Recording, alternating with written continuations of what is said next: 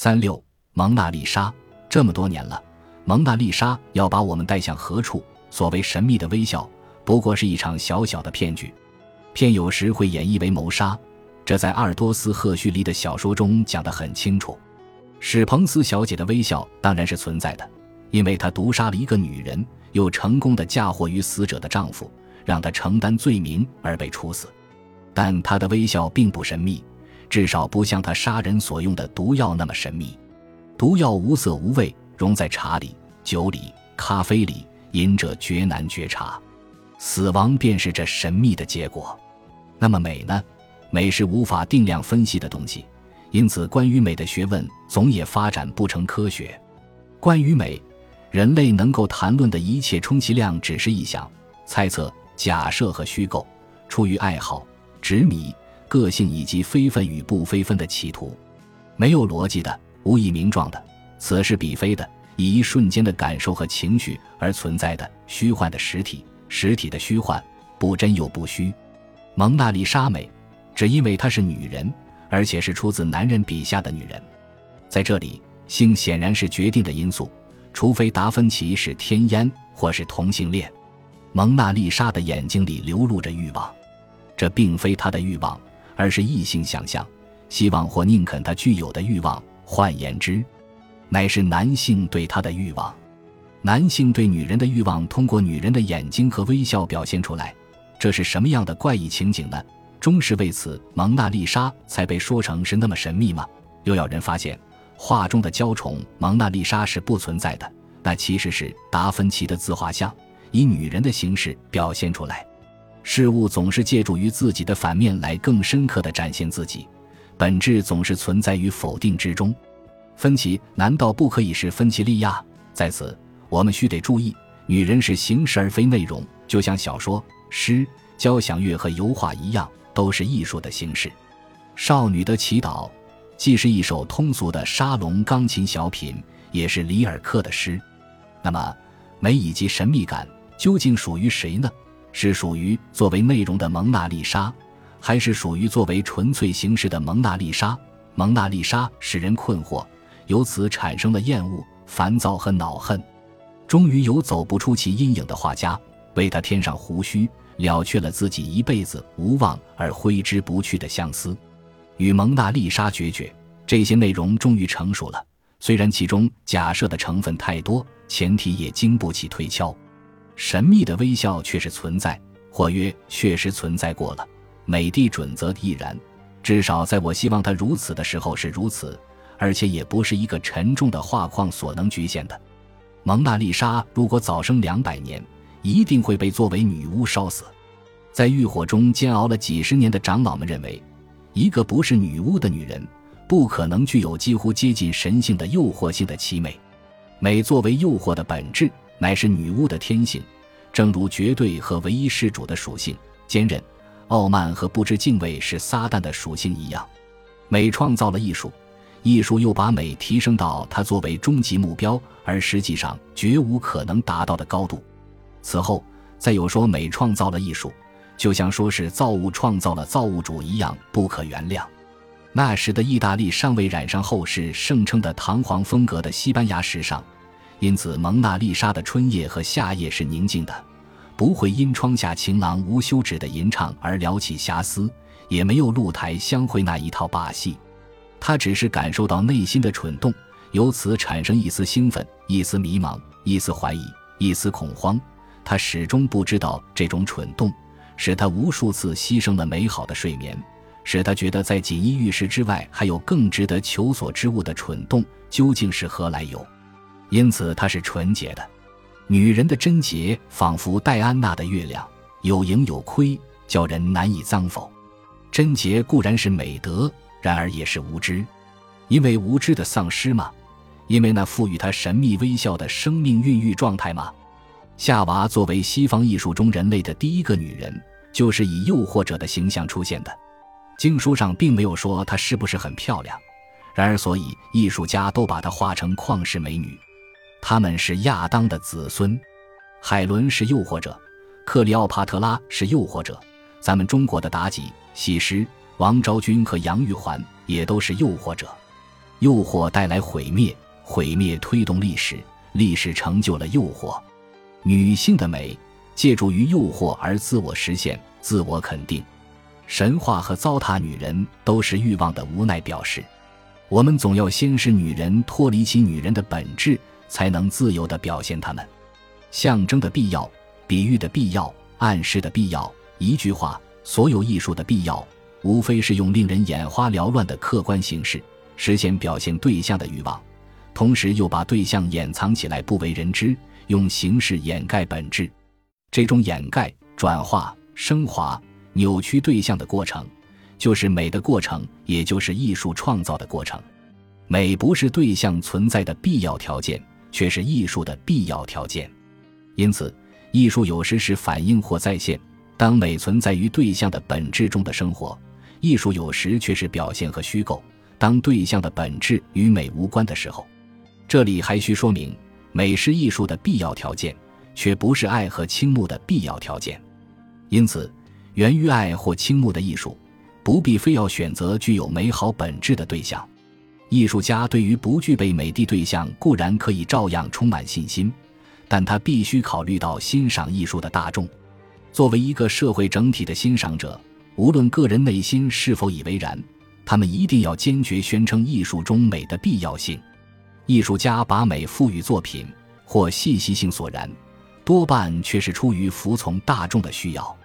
所以说，艺术不媚俗。难于上青天。对于蒙娜丽莎，至少有以下几种可能：它是媚俗的产物，所以它实际上等于不存在；它是欣赏者以为的媚俗的产物，所以它并不美；它是超脱了媚俗的虚构而缺失存在的，那么它就并不神秘。一个以本来面目供世人观看的女人，有何神秘可言？神秘的微笑如果存在，我们就只能假设达芬奇并不存在。以为他是艺术家，而艺术的过程，我们已经讨论过，是不可能产生这个带着永恒的神秘微笑的蒙娜丽莎的。附记，这是我在北岛主编的《今天》杂志上发表的第一篇文章，大约作于九十年代初期，一九九二或一九九三年。虽然是一篇很胡说八道的文章，对于我却有纪念意义。从那以后，开始在《今天》上发文章，持续多年。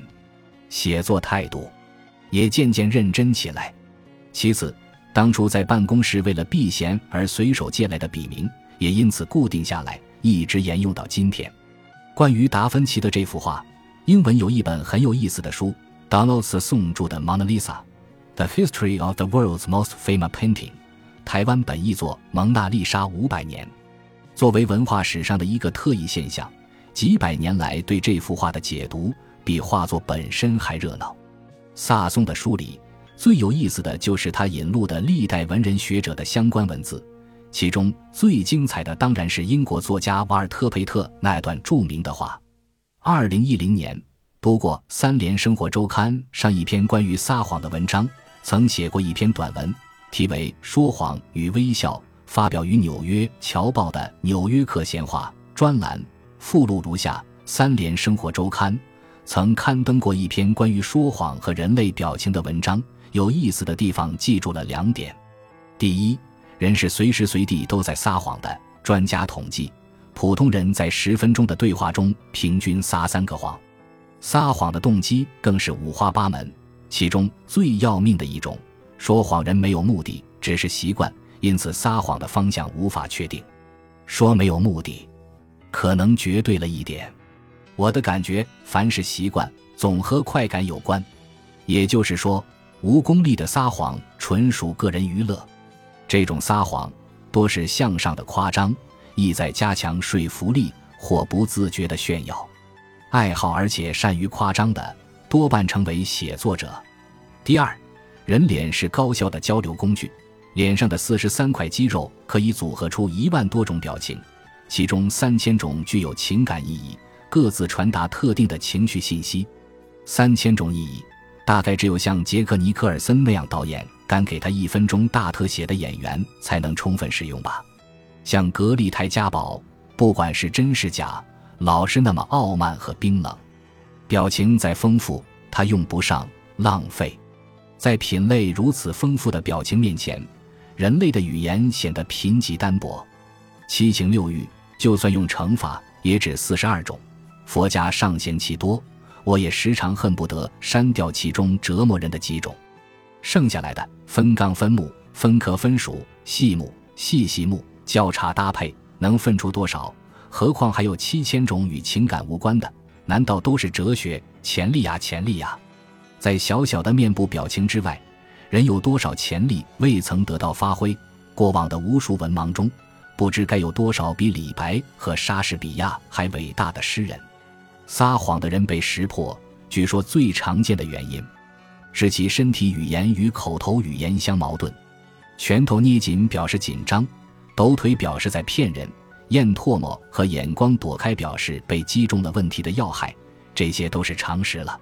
但更多更复杂的，就不是一般的人能表演出来、识别出来。据我读过的刑侦纪实，对身体语言造诣最深的，不是心理学教授，而是警方的预审人员。身体语言中，当然表情最丰富。也最直接，在画像和照片中，表情为这些沉默静止的形象配上了解说辞。蒙娜丽莎的微笑是西方艺术中的悬案，尽管对它的过度解读很大程度上不过是知识分子玩不够的游戏，但是悬案终归是悬案，毕竟没有哪一种说法被视为定论。普林斯顿大学的希尔文·汤姆金斯教授，基于对人类面部表情的研究，得出了新的结论。蒙娜丽莎微笑时，只牵动嘴角的肌肉，脸朝向一边，而眼睛看着另外一边，这是调情时才有的微笑。被画时的乔孔达夫人面对着的是画家本人，那么他调情的对象便是达芬奇，这也是已经有的说法。读 Donald C. 送的《蒙娜丽莎五百年》时，曾长久地端详过那幅油画，可说真的，什么也看不出来，笑意纵然有。也淡得仿佛喝口气就会把它抚平了。戈迪耶、佩特、邓南遮，无数作家和艺术史家有关这张丰满女人的面孔的深刻遐想，全都让我瞠目结舌、无言以对。